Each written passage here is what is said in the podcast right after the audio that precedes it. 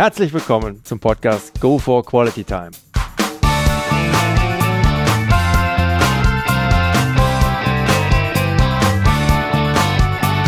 Hier werden wöchentlich spannende Persönlichkeiten interviewt, um mit deren Erlebnissen und Erfahrungen zu mehr Lebensqualität in ihrem Alltag beizutragen. Mein Name ist Detlef Massorts. Ich fühle mich als Weltbürger an vielen Orten dieser Welt sehr wohl, habe riesigen Spaß am internationalen Networken und bin obendrein noch ein begeisterter Fußballer.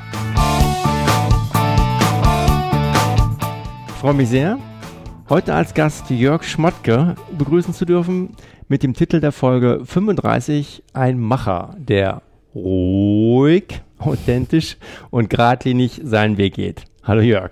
Ja, hallo. Dann springen wir direkt mal in dein Kurzprofil. Name? Jörg Schmatke. Alter? 52. Oh, gleicher Jahrgang. Alrighty, war ein guter. Geburtsort? Düsseldorf. Wohnort? Köln. Familienstand? Verheiratet, zwei Kinder. Alter der Kinder? 27 und 22. Okay. Berufsabschluss, Ausbildung? Abitur. Mhm. Fußballlehrer. Ausgeübter Beruf heute? Tja, wie heißt das? Geschäftsführer Sport. Beim FC Goller hier, jawohl. Vorlieben, Hobbys? Ähm, ich interessiere mich für viele Dinge. Ich reise gerne. Ähm, spiele gerne Golf. Körperliche also ich gehe gerne auch mal joggen. Also ich, ich habe da mehrere Sachen, aber ich habe jetzt nicht so dieses eine mhm. Hobby.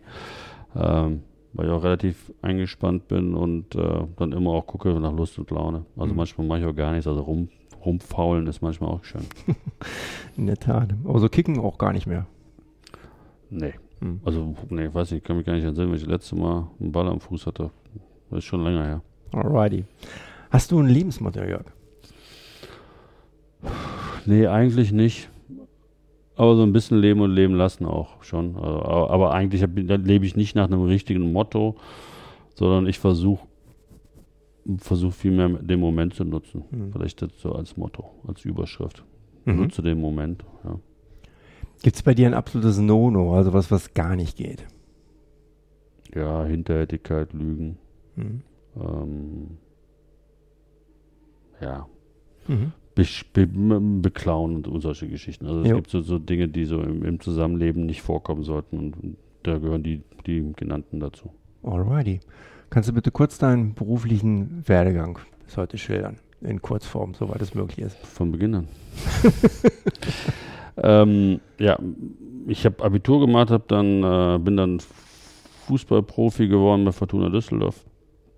Habe versucht nebenher äh, zu studieren, das hat äh, dann ja, semi gut funktioniert, weil ich, äh, weil wir auch, ich hab, wir haben Nachwuchs bekommen, mein Sohn, wie gesagt, der ist, der ist jetzt 27. Ähm, habe dann gemerkt, dass da eine Entfremdung stattfindet, habe das Studium da hinten angestellt, habe mich ausschließlich auf Fußball konzentriert und nur Fußball gespielt als Profi. Bin dann von Fortuna Düsseldorf, wo ich mein, wo mein ursprünglicher Heimatclub ist und äh, bei dem ich auch 20 Jahre tätig war, im Jugendbereich, aber dann auch oben im Seniorenbereich bin dann von dort äh, für vier Jahre nach Freiburg gewechselt, habe vier Jahre in Freiburg äh, das Tor gehütet. Ähm, bin dann nach Freiburg, nach Leverkusen gegangen, habe dort ein Jahr, war dort ein Jahr tätig, war dann nochmal in Gladbach tätig. Ähm, bin dann, weil ich meinen Fußballlehrer währenddessen absolviert habe, äh, also während Leverkusener Zeit, habe den dann abgeschlossen zur Gladbacher Zeit, ähm, bin dann Co-Trainer geworden, also hatte eine Doppelfunktion, Reservetorhüter äh, plus äh, Co-Trainer, Tätigkeit in Gladbach. Das war dann nicht besonders von äh, Erfolg gekrönt, weil wir sind abgestiegen, sind nicht gut in die Saison gestartet. Äh, Cheftrainer war damals Rainer Bonhoff. Äh, so sind wir dann entlassen worden. So, dann war ich ein bisschen auf der Suche, sage ich mal, habe so ein bisschen unterschiedliche Dinge ausprobiert. Äh, habe zum Beispiel mit einem Freund zusammen die ersten Kunstrasenplätze mit in Deutschland versucht zu vertreiben und wir haben auch den einen oder anderen Verkauf bekommen. Ähm, also habe mich damit beschäftigt. Ähm, bin dann über Zufälle und Umwege zum Fernsehen gekommen, habe dann für, fürs Fernsehen gearbeitet als äh, Kommentatorenassistent und habe sozusagen dem Kommentator das Spiel so ein bisschen erklärt, also was heute die Experten mhm. manchmal machen äh, ähm, habe mir das Spiel erklärt und, und Hinweise gegeben für das Spiel, die er dann verwenden konnte oder halt auch nicht, wenn das für nicht richtig hielt. Ähm, und ähm, habe mich dann weiter umgeschaut und habe dann eine Annonce im Kicker gesehen, wo ein Geschäftsführer und auch ein, ähm, ein Sportdirektor gesucht wurden. Darauf, ich wollte eh, eigentlich wollte ich Trainer werden, war eh in Bewerbungsphase drin und habe dann, ähm, wie gesagt, die Annonce gesehen, habe mich dann darauf beworben. Bin dann durch so ein Assessment Center gelaufen und Bewerbungsgespräche sind dann, sind dann äh, vonstatten gegangen. Und am Ende des Tages bin ich dann eingestellt worden so bin ich zu dem, zu dem Beruf gekommen, habe dann ähm, von 2001 an bis, bis, also die einen sagen bis 2008, die anderen sagen bis 2009, das ist immer eine Frage der Lesart, äh, für Alemannia Aachen gearbeitet. Äh, bin dann von Alemannia Aachen äh, nach Hannover gewechselt, habe dort vier Jahre, war dort vier Jahre tätig und, und bin jetzt im vierten Jahr beim ersten RC Köln. Et voilà. Jörg, du hast als Torwart 266 Spiele in der ersten Bundesliga und 109 in der zweiten Bundesliga bestritten. Mindestens genauso beeindruckend ist aber, dass du nach deiner aktiven Karriere, wie du es hast anklingen lassen, als Manager bzw. Sportdirektor Vereine wie Alemannia Aachen, Hannover 96 und jetzt den FC Köln mit begrenzten finanziellen Mitteln peu à peu weiterentwickelt hast, beziehungsweise ja immer noch weiterentwickelst hier in Köln. Du hinterlässt Spuren und stehst für Nachhaltigkeit. Ein bemerkenswerter Macher. Chapeau dafür. Danke. Schilder uns doch bitte mal zum Einstieg, wie es damals zu deiner ersten Manageranstellung bei Alemannia Aachen kam. Du hast es gerade schon kurz angerissen. Nach einer Art Masterplan ist das ja nicht wirklich abgelaufen, oder? Nee, das ist äh, deutlich der, der, der Freund Zufall hat da geholfen. Also ohne Wenn und Aber. Ich meine, die, die Annonce, die, die habe ich wahrgenommen und nochmal, ich saß an meinem Schreibtisch zu Hause und habe, äh, war sowieso dabei, mich als Trainer zu bewerben, also Verbandssportlehrer zum Beispiel. Ne? Mhm. Ähm, da habe ich die Annonce gesehen und habe gesagt, oh ne, Geschäftsführer, das ist nichts für dich, aber Sportdirektor, das ist ja eine Geschichte, die auch mit dem Fußball zu tun hat und die hast du noch nicht gemacht, die könnte dich auch interessieren und ja, mal bewerben. Bewerbung gemacht, Vorstellungsgespräche geführt und so weiter und so fort. Und am Ende genommen worden. Also klar, deutlicher Zufall. Mhm. Mein Glück, muss man im Nachhinein sagen, war, dass äh, ich, ich in Aachen angefangen habe. Und dann musste der, der, der Vorstand zurücktreten wegen Unregelmäßigkeiten äh, bei einem Transfer, so dass der ganze äh, Verein eigentlich brach lag. Ähm, dann musste ein Notpräsidium installiert werden. Das heißt, was ich damit sagen will, ich war dann auch ein Mitglied im Notpräsidium. Ich habe von der ersten Sekunde an Vereinsarbeit, die ich so ja nicht kannte als Funktionär, von der ersten Sekunde an völlig ausgebreitet kennengelernt. Also ich hab, war bei allen Gesprächen dabei. Ich war bei den, bei den, bei den ganzen problematischen Dingen dabei, die, die damals äh, ähm, Alemannia Aachen hatte, nämlich kein Geld, kurz vor der Insolvenz mhm. und so weiter und so fort. Also das heißt, ab, ab, also die gesamte Funktionärsgeschichte in einem Schnellkurs sozusagen mitbekommen. Und das war im Nachhinein natürlich für mich ein Segen, mhm. weil ich extrem viel aus dieser Zeit äh, gelernt habe und mitnehmen konnte, was sonst wahrscheinlich viele, viele Jahre gedauert hätte. Also der volle Sprung ins kalte Wasser. Und Schnellkurs bekommen, ja, ah. im Schwimmen. Das war, also im Nachhinein war das natürlich sehr gut. Das war ah. damals extremst anstrengend und auch belastend, weil man ja nie wusste, was passiert morgen. Also das ist ja jeden Tag ist ja irgendwie ein neues Ding hochgepoppt und das war, war, war nicht gut. Aber ähm, wir haben es gemeistert und hinbekommen und Alemannia Aachen dann peu à peu auch weiterentwickelt. Mhm. Ähm, was man aber eh sagen muss, ist, das ist wie in den meisten Jobs, da sind immer nur Einzelne vorne im Scheinwerferlicht, aber das, das sind natürlich immer Team, Teamworks, ne? also immer Teamarbeiten, die, die da eine Rolle spielen. Es ist aber so, dass immer zwei, drei Leute in der Regel mehr im Scheinwerferlicht stehen als die anderen. Aber da, da hat man eine tolle Mannschaft zusammen und da haben, haben wir gut hinbekommen. Mhm, kann man wohl sagen. Allerdings, gab es da für dich eine größte Veränderung oder größte Herausforderung, als du damals bei Alemannia angefangen hast? sagen wir, das war für mich so ein Ding. Ich werde nicht vergessen, wie mein erster Arbeitstag war, weil, wie gesagt, ich war immer Spieler, mhm. war dann mal kurz Trainer, ne? Ähm, und habe hab meinen ersten Arbeitstag, mein, der mein Vorgänger im Büro war, der ist sogar noch verabschiedet worden an dem Tag, so bin ich in mein Büro gegangen und habe da gesessen, war keine Transferperiode und habe gedacht, pff, was machst du denn jetzt? Ich habe dann da wirklich so, hey, was ist hier? Da war ein Rechner, da war nichts drauf. Also eigentlich einen blanken Schreibtisch gehabt und habe dann überlegt, so, was machst du denn jetzt? Ich weiß nicht, ich habe dann meinen Bruder angerufen. Ich sagte, hör mal, hier, was soll ich jetzt machen? Er sagt, er arbeiten, okay. so, dann überlegt, was, was, kannst du jetzt machen? Jörg Berger ist 14 Tage vor mir installiert worden bei Alemannia Aachen. Also was macht man? Ich denke so, oh, der neu, ich neu, wir brauchen, brauchen beide Orientierung. Also orientieren wir uns mal an uns gegenseitig. Also habe ich versucht, mit ihm Kontakt aufzunehmen. War viel bei Trainings draußen, da war viel mit ihm in Diskussionen, weil ich gedacht habe, Mensch, das ist ein sehr erfahrener Trainer, von dem kannst du natürlich auch ein bisschen was mitnehmen. Und das hat sich dann als richtig herausgestellt. Und so habe ich sozusagen meinen, meinen, meinen Job selber für mich interpretiert. Hm. Und ja, war anscheinend nicht so ganz verkehrt. Ja, mit Sicherheit nicht. Was ist so gerade aus der Zeit bei Alemannia Aachen? Gibt es da was, was bei dir besonders haften geblieben ist? Positiv wie negativ? Ja, positiv eine unglaubliche Verbundenheit mhm. der, der, Fans auch mit diesem Club, weil wir sind da mit dem Klingelbeutel durch die, durch die Innenstadt gelaufen haben Geld gesammelt. Ich meine, da haben, da haben, da haben Schüler ihr Taschengeld abgegeben, da haben, da haben Omas ihr, ihr Teil ihrer Rente abgegeben, um dem Verein zu helfen. Und das war schon sehr beeindruckend und bewegend.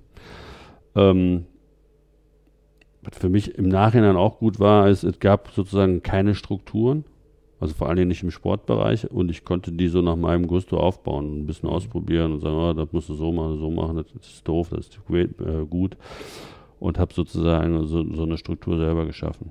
Und das ist natürlich für einen Einstieg nicht schlecht. Mhm. Natürlich würdest du heute wahrscheinlich die Dinge etwas anders vielleicht machen bei dem einen oder anderen Geschichte, aber zum Lernen war das natürlich perfekt.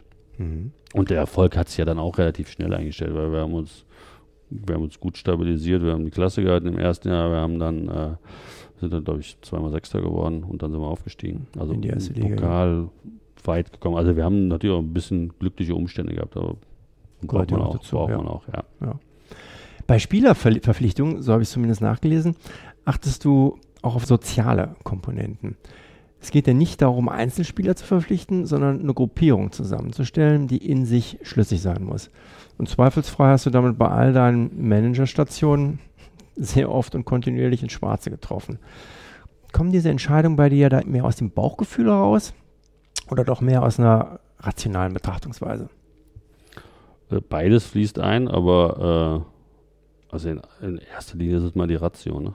Also, also wir haben schon Netzwerke, und da bin ich nicht alleine, sondern wir, wir, insgesamt hier in der Unternehmung haben Netzwerke und wenn wir uns mit einem Spieler beschäftigen, ist natürlich die erste Prämisse, ist der sportlich interessant für uns. So, wenn die erfüllt ist, beschäftigen wir uns mit dem, mit dem sagen wir, sozialen Umfeld und auch mit der, mit der Sozialisation desjenigen, wenn die Zeit gegeben ist. Es geht auch nicht immer, aber fast immer. Ähm, so, und dann beschäftigen wir uns natürlich mit dem Spieler und dann schauen wir, welche Stärken, welche Schwächen hat er auf die, diesen Gebieten und passt er in unser Gebilde. Weil am Ende, ich bin der Überzeugung, dass, wir ein handlungsfähiges Gebilde brauchen, damit der Trainer mit, mit den Jungs arbeiten kann. Wenn das nicht der Fall ist, dann gibt es eigentlich nur Probleme. Und die muss man sich nicht selber machen. So, aber wir nutzen unser, unser Netzwerk, um. Informationen zu bekommen und versuchen die auch so ein bisschen abzuklopfen bei den persönlichen Gesprächen, die wir mit den Spielern führen. So. Und dann ist das Bild mal rund und mal eckig. Und wenn es eckig ist, dann muss man nochmal nachgreifen und, und, und nachfragen. Und entweder wird es dann rund. Und wenn es zu eckig bleibt, dann sollte man den Transfer nicht machen. So ist ein bisschen im Groben mhm. skizziert, wie wir vorgehen. Aber mhm. wir nutzen, wie gesagt, Netzwerke und ich glaube auch, dass bestimmte Charaktereigenschaften man auf dem Platz sehen kann, wenn man sie kennt. Da würde ich mal ganz gerne drauf eingehen, auch bei dir so in deiner Persönlichkeitsentwicklung. Gibt es da was, was dir da besonders geholfen hat, einfach diese Charaktereigenschaften auch, auch zu erkennen, auf dem Platz? Ja, ich weiß nicht, mich, hatte, mich haben so Dinge immer, immer interessiert, schon von Kindesbeinen an, also auch schon in der Schulzeit. Ich habe in einer Hausgemeinschaft gelebt, also nicht in der gleichen Wohnung, aber in einer Hausgemeinschaft gelebt, äh, wo, wo, wo ein Psychologiestudent gewohnt hat, mit dem habe ich mich viel ausgetauscht, der mir auch während meiner aktiven Zeit ein bisschen geholfen hat, äh, ein paar Dinge besser in den Griff zu bekommen. Und ich glaube, dass die Zeit schon relativ prägend war, auch in Freiburg, weil SC Freiburg hat in seiner Anfangszeit deutlich, ich glaube, die leben heute noch davon, aber in seiner Anfangszeit deutlich davon gelebt, dass sie, dass sie, Dinge anders angegangen haben und, und sich sehr beschäftigt haben mit dem Spieler. Weil am Ende ist das ein People-Business, auch wenn das ein wenn das ein wirtschaftlich ja, sehr umfassend, so ein großes Geschäft ist, aber geht am Ende immer, immer um die Menschen. Mhm. So, und ich glaube, man muss den Menschen mehr Aufmerksamkeit äh, zukommen lassen, damit sie auch ihre optimalen Leistungen bringen können. Mhm. So, das heißt, der muss sich auch wohlfühlen. Das heißt, Transfers hängen ja nicht nur davon ab, dass der Junge auf dem Platz hin und her, schnell hin und her läuft, sondern der, der muss sich auch in seinem Umfeld wohlfühlen. Die Familie muss sich wohlfühlen und so weiter. Da hängen ja viele Dinge dran. Und mit den Dingen versuchen wir uns schon also nicht von morgens bis abends, aber schon ein Stück weit zu beschäftigen, um, um, um mit jedem Einzelnen möglichst leicht zu machen. Mhm. Wann gerätst du da schon mal ins Grübeln? Ja, ins Grübeln weniger. Also man kommt schon mal an Grenzen. Ne? Also es gibt manchmal sprachliche Barrieren einfach. Also okay. Mit einem Japaner sich auszutauschen ist schwierig. Mhm.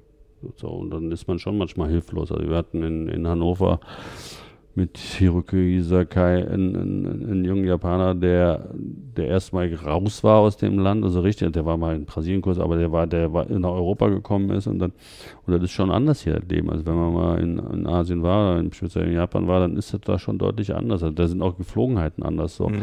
Das heißt, man muss sich damit beschäftigen äh, und man muss versuchen, dem, dem Jungen nahe zu bringen. Das dauert manchmal. Und äh, da muss man, muss man sich schon selber auch manchmal hinterfragen. Also Japaner mögen das in der Regel nicht, wenn man sie anfasst. Mhm. So, das sind so Kleinigkeiten. So. Ähm, das ist natürlich bei einem Kontaktsport wie Fußball manchmal auch schwierig. ja, in der Tat. Andere Länder, andere Sitten. Ähm, ich behaupte mal, du würdest auch nicht für jeden Club arbeiten wollen. Was muss ein Verein mitbringen, damit er dein Interesse weckt, beziehungsweise wo sind bei dir Grenzen, wo du ablehnen würdest? Ich weiß nicht, ob es Grenzen wirklich gibt und ich weiß nicht, ob ich ablehnen würde. Ich weiß nicht. Schwer zu beantworten, das ist sehr theoretisch. Mhm. Ähm, also eines muss, muss die Aufgabe haben, sie, sie, müssen, sie muss einen gewissen Reiz haben. Also mich muss, muss, muss die Geschichte interessieren. Also Alemannia Aachen habe ich damals gemacht, weil, A, weil ich Alemannia Aachen immer verfolgt habe als Düsseldorfer natürlich, weil ich, weil ich die, die, die, die guten Zeiten aus der zweiten Liga noch kannte und, und ich da ähm, zwei, drei Mal auch bei den Spielen war und dann gesehen habe, was da für eine Atmosphäre war. Deswegen hat mich das interessiert. Wobei ich da nicht wählerisch sein konnte, muss man auch ehrlich sein. Also wenn das Angebot damals von, sag jetzt mal, Sandhausen gekommen wäre, hätte ich das wahrscheinlich auch angenommen, äh, mhm. weil ich in den Job rein wollte. Ähm, Hannover hat mich interessiert, weil der erste Liga war. Und weil ich dachte, den, den kann man als stabilen Erstligisten hinbekommen. Und hier in Köln habe ich mir gedacht, aus der Ferne betrachtet müsste mit dem Club mehr möglich sein, als immer hoch und runter und, und unten bleiben oder wie auch immer. Ähm, so, das hat mich ein Stück weit gereizt. Also mhm. deswegen, ich, ich würde das nicht so pauschal sagen, ich würde nicht nach XY gehen, das weiß ich nicht. Also mhm. Also wenn die Geschichte, die dahinter interessant wäre und für mich einen gewissen Reiz darstellen würde, dann, dann würde ich mich damit beschäftigen. Mhm. Ein Ausspruch von dir lautet auch, dass jeder Club seine eigene Genetik hat und man bei jedem Club erst schauen muss, an welcher Schraube man drehen muss. An welcher Schraube oder Schrauben musstest du hier beim 1. FC Köln zuerst drehen? Ich glaube, dass hier die, die Zeit reif war, äh, das ganze Ding ein Stück weit zu beruhigen. Ich glaube, dass die Menschen auch, auch mehr Ruhe haben wollten. Die wollten nicht jeden Tag irgendeine Schlagzeile lesen, dass, dass ein Spieler betrunken auf den Gleisen steht oder dass ein Transfer nicht geklappt hat oder, oder sonstige mhm. Dinge. Und, und, und wenn man zweimal gewonnen hat, dass man glaubt, dass man kurz vor der deutschen Meisterschaft steht. Mhm. So einfach die Dinge zu beruhigen. Aber mit der Genetik, davon bin ich fest überzeugt, weil sonst wäre der Job ja auch, auch langweilig. Weil wenn ich, wenn ich eine, wenn ich einmal eine Konzeptionierung schreiben würde, und die auf jeden Club übertragen könnte, dann wäre es einfach. Daher würde doch keinen Spaß machen. Das heißt, ich, ich habe die Erfahrung gemacht, jeden Club, wo man hingeht, der hat seine Eigenheiten und man muss sich ein Stück weit darauf einlassen. Aber das Wesen nicht, nicht aus den Augen verlieren. Aber der Weg dorthin, das ist wie, wie nach Rom, es gibt viele Wege. Mhm. Genauso hat jeder Club seinen eigenen Weg, glaube ich, den man gehen muss. Und ich versuche eigentlich immer, mich auf das einzulassen, was gerade vor mir liegt. Was siehst du dabei so als deine Erfolgsfaktoren an? Ja, eine gewisse Flexibilität, aber auch äh, eine, eine, eine, gewisse Stoigkeit in den Dingen, die ich für richtig halte, die auch durchzusetzen und, und mich nicht abbringen zu lassen. Mhm. Das ist manchmal ist das deswegen wirklich vielleicht außen manchmal unwirsch oder, oder eigenbrötlerisch oder was weiß ich, oder weiß ich, kriescremig. Ähm, Aber liegt natürlich auch daran, dass wir einerseits ein Tagesgeschäft haben, wo wir jeden Tag überprüft werden. Wir werden jedes Wochenende öffentlich überprüft. Und ich natürlich, wir gestern ein Spiel äh, auf Schalke hatten. Ich aber schon überlege, was ist am Sonntag, was ist äh, in, in, in zehn Tagen und was ist in 14 Tagen. Und ich, also ich bin in der Zeit voraus. Ich, also ich bin ja gedanklich heute schon in der Wintertransferperiode. Mhm teilweise sogar schon in der Sommertransferperiode. Das heißt, ich bin manchmal auch ganz woanders. Das heißt, das ist auch schade an dem Job. Das, das Momentum, das Glücksmomentum manchmal zu kurz kommt, weil man das nicht richtig genießen kann, weil man schon ein paar Schritte weiter ist. Ja, in der Tat. Gerade nach dem gestrigen Auftritt. Ich denke mal, Köln steht schon wieder halb Kopf an der Stelle. Gibt es auch was, wo du sagen würdest, hm, das ist vielleicht auch eine Schwäche von mir? Ja, ich könnte äh, durchaus das eine oder andere Mal etwas kommunikativer sein, äh, vielleicht auch etwas, etwas äh, moderater sein. Ähm, also für einen diplomatischen Dienst bin ich nicht unbedingt geschaffen. Oh, ich finde, das zeichnet dich gerade aus. Bitte bleib so. Auf diese äußere Erscheinung auch nochmal ansprechen. Diese Ruhe, Gelassenheit, ja, und auch Coolness, die du da nach außen hin zumindest ausstrahlst. Hast du die immer schon gehabt oder hat sich das vielleicht auch im Laufe der Zeit bei dir so entwickelt? Nicht in dieser Ausprägung, aber an, Ansätzen habe ich die, glaube ich, immer gehabt. Ähm, ich meine, man muss natürlich ein bisschen, ein bisschen dann sich damit beschäftigen, wo ich herkomme. Also, also A war ich Torwart, der ist sowieso ein Einzelkämpfer und der muss seine Dinge immer für sich selber regeln. Und der darf sich nicht zu sehr beirren lassen von, von den äußeren Umständen. Ähm, und zum anderen habe ich den ganz, ganz großen Vorteil gehabt, dass ich in meiner eigenen Stadt, also in der ich geboren wurde, äh, auch Fußballprofi geworden bin. Das heißt, mit diesem schillernden Geschäft bin ich, bin ich sehr, sehr behutsam umgegangen, weil ich immer eine innere Distanz hatte dazu, weil ich mein, mein soziales Umfeld nicht verlassen musste. Und das war ganz gut, weil der eine oder andere Kumpel, mit dem du vorher auf der Schule warst und, und in der Ecke standst und äh, äh, einen Kaffee getrunken hast, der hat dir dann auch mal gesagt, hör mal, was ist denn mit dir da gerade los? Was machst du da gerade? Das ist ja komisch. Und das hat dann zum Nachdenken angeregt, wo wir gesagt, hm, naja, das muss nicht sein. Mhm. So. Deswegen, wie gesagt, hatte ich eine, schon, eine, schon dadurch bedingt auch eine innere Distanz. Und das hat natürlich dann auch dazu geführt, dass man bestimmte Dinge nicht so extrem im Pendel in den Ausschlägen wahrnimmt und deswegen auch nicht so ernst nimmt. Mhm. Und so ein bisschen, so ein bisschen distanzierter betrachtet. Und ich glaube, die Kombination aus, aus allen, die führt dazu, dass, dass, ich, dass ich mich, also dass ich jetzt nicht bei jedem, bei jeder Geschichte denke, oh jetzt, jetzt, jetzt geht aber die Welt unter. Denke ich mal, ist eine gute Herangehensweise.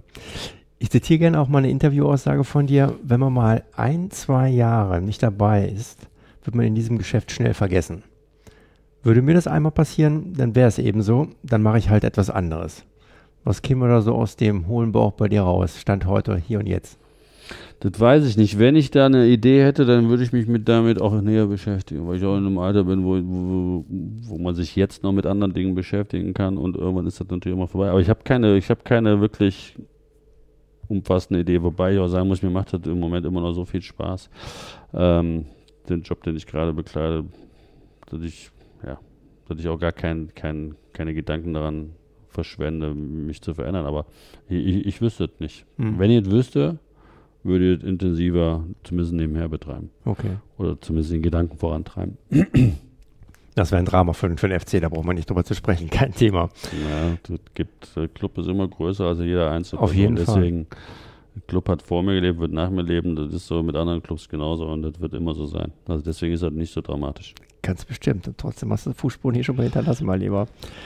Es gibt ja ein mittlerweile legendäres Kurzvideo von dir auf YouTube. Ich habe bei der Einleitung kurz schon mal darauf, hingewiesen, was mhm. anklingen lassen, wo du an die Kölner Fans appellierst, lieber FC-Fan, ruhig, ganz ruhig bleiben. Ja, das ist wirklich ein Klassiker. Wie kam es dazu? Was war der Hintergrund? Wir hatten als äh, Zweitligist haben wir ein Pokalspiel in Mainz gehabt, war ein klarer Außenseiter und haben das Spiel gewonnen. Und ich weiß, ich bin, bin raus, bin dann reingegangen in die Richtung Kabine und habe dann unsere beiden Jungs vom FCTV gesehen. Die sitzen hier unten drunter. Die waren total euphorisiert, weil sie sich total gefreut haben. Und da habe ich so gesagt, ey Jungs, ruhig, ganz ruhig, Jungs, das wird schon. Ne? Also ne? entspannt euch. So, dann sind die beiden, das sind zwei, ja, zwei, zwei A, nette Jungs, aber auch so, ja, mit Ideen. Die kamen am nächsten Tag zu mir und sagten, hör wir haben uns die ganzen Abend überlegt auf der Rückfahrt, dass wir daraus so was machen könnten. Hast du da Bock zu? Und, ja. und dann haben wir uns dann hier vor dem, vor unserem kleinen Garten gestellt und haben dann, und dann haben die die Musik unterspielt und dann haben wir das, das da damals gemacht. Ähm, ich habe da zugestimmt und habe das gemacht, weil ich dachte, so, das ist so ein bisschen so selbstironisch auf den Arm nehmend und, und, und das Bild von draußen ist ja so, SFC Köln gewinnt zweimal, dann denken sie, wir wären deutscher Meister und genau dem entgegenwirkend so ein bisschen mit so einem Augenzwinkern. Fand ich ganz witzige Idee und deswegen habe ich das gerne mitgemacht. Und dass das so eingeschlagen ist, war natürlich dann, ja, war ist, ist ein Glück, aber auch, auch manchmal eine Last, weil mich natürlich darauf jeder anspricht und sagt, ah, ruhig, ne, bei jeder passenden und unpassenden Gelegenheit. 50.000 Klicks auf YouTube innerhalb von einer Minute, alle Bonheur. Nochmal ein etwas ernsteres Thema. Du warst damals ja hautnah dabei an den Geschehnissen um den Freitod von Robert Ehnke mhm. bei Hannover 96. Landesweit schien damals ein Vernehmen darüber zu herrschen, dass dem Thema Depression im Profisport zukünftig deutlich mehr Beachtung geschenkt werden müsse und damit zukünftig anders umzugehen sei. Heute, sieben Jahre danach, ist dem wirklich so? Hat sich da wirklich etwas zum Positiven verändert? Hast du deinen Eindruck, dass das Thema immer noch akut ist oder noch vorhanden ist? Nee, ne? Also ich glaube, dass es nach wie vor akut ist und dass ja, es vorhanden aber glaubst du, dass er öffentlich nur in den Köpfen ist? Nee, das nicht. Nee, das glaube ich auch nicht. Ähm, also es hat ein paar Dinge gegeben, die, die, äh, die, die natürlich gut sind in dem Zusammenhang, wenn man das überhaupt sagen kann. Also es gibt die Robert-Enke-Stiftung. Mhm. Ähm, ich, ich glaube, es gibt auch eine größere Bereitschaft über, über Krankheiten, weil Depression ist nichts anderes als eine mhm. Krankheit, über Krankheiten zu sprechen, also zumindest intern zu sprechen. Ich glaube, dass insgesamt auch eine etwas größere Bereitschaft der Clubs gibt, solche Dinge zu akzeptieren und sich dem anzunehmen und nicht zu sagen, hey, du musst jetzt hier funktionieren, weil wir dich bezahlen, sondern ich glaube, also insgesamt etwas offener damit umgegangen wird. Aber im Großen und Ganzen ist die Berichterstattung und der Umgang mit Druck ist immer noch gleich. Mhm. Also wenn du dir aktuell anschaust, wie viele Trainer da gerade äh, an den Pranger gestellt werden und wir haben den vierten Spieltag, dann ist das schon erstaunlich. Da ist auch teilweise was mit den Spielern, also auch mit dem Götze, was sich da abspielt. Ja. Das finde ich auch teilweise unter ja. aller Kanone. Ja. Was müsste da deiner Meinung nach gezielt verändert werden, um den Taten einfach, auch den Worten auch noch mehr Taten folgen zu lassen? Ja, ich glaube, das ist schwierig. Ich glaube, dass das immer an den Einzelnen liegt. Ich glaube, ich, ich, ich glaube, dass man sich mit, mit, mit Dingen beschäftigen muss und ich glaube, dass man eine Offenheit erzeugen muss, damit sich überhaupt Menschen trauen, zu sagen, pass mal auf, ich habe hier eine Problematik, die, die mich gerade daran hindert, optimale Leistung zu bringen, die mich daran hindert, meinem Leben so zu, zu, zu folgen, wie ich gerne würde. So. Ein Stück weit, ich glaube, bei dem einen oder anderen ist, ist, ist, ist das besser geworden. Also ist mehr Offenheit da.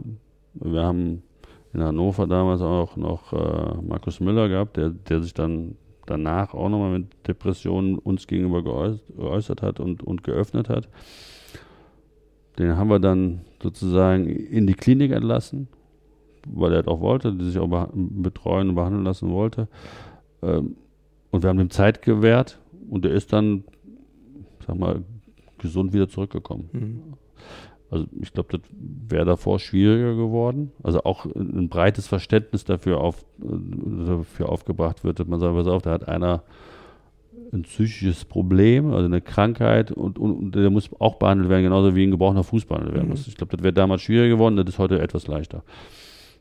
Ich, ich glaube, viel mehr als Offenheit und Aufmerksamkeit kann man, kann man auch nicht tun. Mhm. Ja, und ich denke, es ist einfach auch latenter in der Gesellschaft vorhanden, als es vielerorts angenommen wird oder gemutmaßt ja, das wird. Das Problem an der ganzen Geschichte ist, dass wir natürlich alle Laien sind und, und dass es auch für Profis schwierig mhm. ist, äh, die, die Anzeichen richtig zu deuten und, und, und auch frühzeitig einzuwirken. Das ist, das ist die große Problematik mhm. bei, bei Depressionen. Mhm. Was löst das Stichwort Fairplay bei dir aus? Ich glaube, das ist ein wichtiges Gutes in unserem Sport und auch überhaupt im Umgang miteinander. Mhm. Fairplay wichtig ist. Alrighty. Gibt es bei deiner offensichtlichen Spontanität, die du ja immer wieder gern und ausführlich an den Tag legst, vielleicht auch eine besondere Aktion, wo du dir im Nachgang sagst, Mensch, Björk, hm, das hätte ich mir vielleicht doch besser auch gepfiffen? Ja, habe ich natürlich viele, aber aktuell, also diese Kaugummi-Geschichte da in Hoffenheim, die hätte ich mir sparen können. Das war A, unappetitlich und B, war das, ja, unangebracht und dämlich. Also das war nicht gut. Okay. Was zählt zu den Grundprinzipien deiner Mitarbeit für, Mitarbeiterführung? Möglichst große, große Offenheit, äh, offene Türen und ähm, einen wirklichen vernünftigen Dialog zu führen. Also nicht Einbahnstraßendialoge, sondern Rede und Antwort stehen und, und, und auch gegenseitig, äh, also auch Kritik zuzulassen mhm. und, und, und, sozusagen einen, einen, Dialog auf Augenhöhe zu führen. Mhm. Das, glaube ich, ist, ist wichtig, ist auch wichtig, um, um kreative Prozesse entfalten lassen zu können, dass man Vertrauen hat und dass man den anderen auch als gleichberechtigten Partner ansieht. Ohne dabei aber auch eine Führungsrolle völlig aus den Augen zu mhm. verlieren. Also ich weiß schon, wer welche Verantwortung hat. Mhm. Aber eigentlich versuchen Augenhöhe, also flache Hierarchien sind eher mein Ding als diese hierarchisch strukturierten Unternehmen. Schön. Rückblickend, was war so beruflich deine größte Herausforderung? Ja, Alemannia Aachen war schon eine große Herausforderung. Mhm. Das habe ich auch deutlich unterschätzt, muss ich sagen. Mhm. Ich glaube, wenn ich in Gänze gewusst hätte, würde er, auf mich zukommen, weiß ich nicht, ob ich die Traute gehabt hätte, mich da reinzuschmeißen. Weil man hätte natürlich auch schnell verbrennen können, wäre Thema erledigt gewesen. Ähm, ja, ich glaube, Aachen war es. Schön, dass es, dass es angenommen hattest damals. Ja. Was war so dein persönliches sportliches Highlight, der bewegendste Moment, von dem du heute auch noch gerne erzählst oder vielleicht auch eine besondere Begegnung? Also auf, auf der Manager-Ebene, also ich muss sagen, Pokalendspiel ähm, mit Alemannia Aachen in Berlin gegen Werder Bremen. Das war schon ein sehr, sehr spezieller Moment. Mhm. Der, der, der auch dazu führt, dass ich, dass ich sage, oh, das das Erlebnis könnte ich gerne, würde ich gerne nochmal wiederholen mit, mit, mit einem, mit einem, ja, erst FC Köln mit einem anderen Club. Also, ja, why not? Ja. Mhm. Thema Life Story. Gibt es ein besonderes Ereignis, vielleicht auch mit einem besonderen Menschen aus deiner Vergangenheit, welches deinen weiteren Lebensweg geprägt hat? Ja, mit Sicherheit gibt es viele Menschen, die, die, die meinen, ich meine, ich bin 52, also es gibt, es gibt eine Vielzahl von Menschen, die, die deinen Lebensweg beeinflussen äh, in un unterschiedlichsten Richtungen. Möchtest du einen vielleicht herausheben oder sagst du, das war. Ja, ich denke am Ende, also ja, wenn man das runterbricht, muss, muss, man, muss man sagen, Werner Fassbender, der äh, bei Fortuna Düsseldorf Schatzmeister, Vizepräsident, ich glaube, der war alles da. Das war so ein bisschen mein Mentor.